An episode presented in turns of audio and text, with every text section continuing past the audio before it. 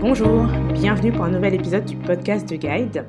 Et cette semaine, je vous propose quelques éléments pour faire le point si vous êtes en pleine phase Je n'aime pas mon travail. Parce que c'est un peu le type de phase où on a du mal à y voir clair, où on perd un peu son objectivité et on rejette tout en bloc avec ce petit effet euh, ah là là, j'ai envie de jeter le bébé avec l'eau du bain. Alors que moi, j'ai une conviction, en fait, on construit toujours demain sur ce qu'on fait aujourd'hui. Et aujourd'hui vous donne énormément de clés pour savoir vers quoi vous vous orientez pour l'avenir. Et grâce à ça, votre période méga frustrante devient un peu le marchepied ou en tout cas le moteur qui vous propulse vers l'avant, qui vous propulse vers une nouvelle étape. Aujourd'hui, je vais vous présenter une méthode qui va vous aider à y voir plus clair. Et en fait, c'est vraiment le fait de décomposer votre travail en critères. Donc de ne pas voir votre travail comme un bloc, mais vraiment comme un ensemble d'éléments qui s'imbriquent les uns les autres. Et donc l'objectif, c'est vraiment d'écrire ces critères, de les évaluer, donc de vraiment d'attribuer une note pour pouvoir prendre du recul sur votre travail. Sachant que euh, vous pouvez même mettre des pondérations pour faire ressortir des critères qui sont vraiment des fondamentaux pour vous, des essentiels. Pour vous aider aussi en termes de, de critères, je vous ai fait une petite liste d'exemples. Le secteur d'activité, la culture d'entreprise, les conditions de travail, donc dans ça je mets euh, le télétravail, le format hybride ou le 100% distanciel, mais bon, vous pouvez mettre ce que vous voulez.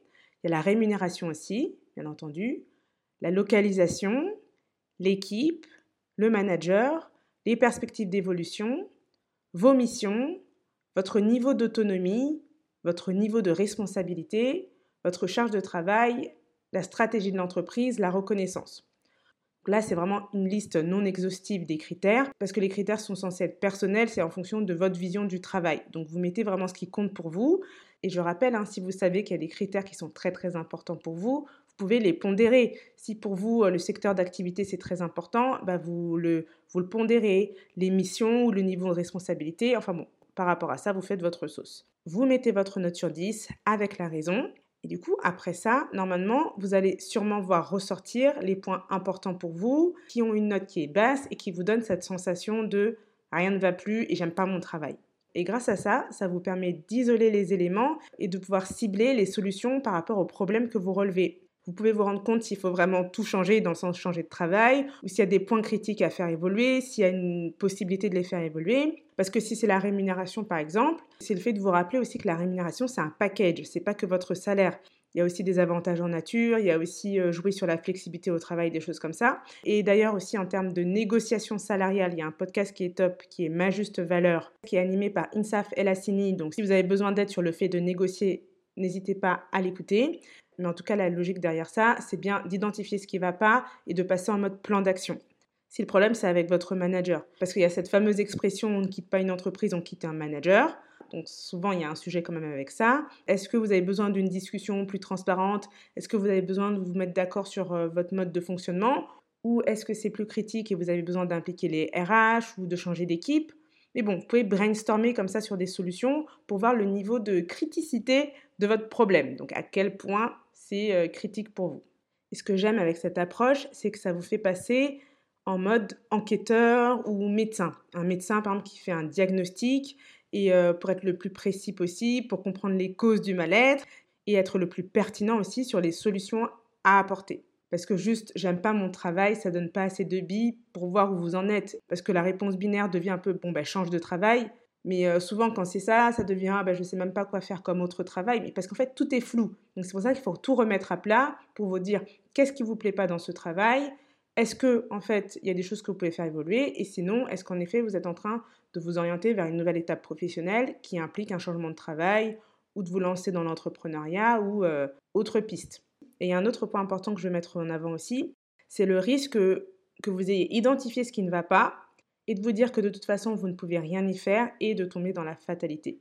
Et pour moi, ça, ça arrive plus souvent quand on n'a pas assez d'informations, quand on n'a pas assez de connaissances. Parce qu'en fait, plus on est informé, plus on a de connaissances sur les sujets, plus on a d'options. Donc ce que ça veut dire derrière ça, c'est vraiment de parler à des gens, parler à votre entourage, regarder des ressources en ligne, restez pas isolé en vous disant ah bon bah maintenant j'ai ma petite liste, mes critères et mes notes et tout et euh, bah je sais pas quoi faire. Non non, mettez-vous vraiment dans l'action, parlez à des gens et vous allez voir des pistes émerger, des retours d'expérience émerger. On vit quand même assez globalement un peu toujours les mêmes problématiques, les mêmes problèmes. Et même si ce n'est pas exactement la même chose, vous pouvez trouver des solutions qui se recoupent ou ça peut vous inspirer vous à faire autre chose. En tout cas, la clé, c'est de sortir de l'isolement et vraiment de discuter ou d'aller chercher de la ressource. Donc avec vraiment l'objectif de vous éviter ce sentiment d'impuissance qui est pour moi surtout un manque d'information et de vous éviter aussi de vous sentir dans l'impasse en vous disant ah oui maintenant je sais ce qui bloque mais euh, je ne sais pas quoi faire. Donc voilà, c'était la petite méthode maison pour faire le point sur votre travail. Donc je rappelle, la première chose, c'est vraiment de prendre du recul sur votre travail en le décomposant en critères que vous allez évaluer. Et la deuxième chose, c'est de passer en mode analyse et d'orienter vraiment vos recherches en fonction des problématiques qui ressortent. Voilà, voilà, j'espère que ça pourra vous aider à y voir plus clair, à prendre du recul, à vous dire que votre sort n'est pas scellé et que vous pouvez encore vous en sortir. Vous pouvez partager cet épisode si vous pensez qu'il peut aider d'autres personnes. Pensez aussi à laisser une évaluation pour aider le podcast, à me laisser euh, des commentaires aussi. Je serais ravie de les lire. Je vous souhaite une excellente semaine et je vous laisse avec une citation attribuée à Confucius. Celui qui déplace une montagne commence par déplacer de petites pierres. À vendredi prochain. À bientôt.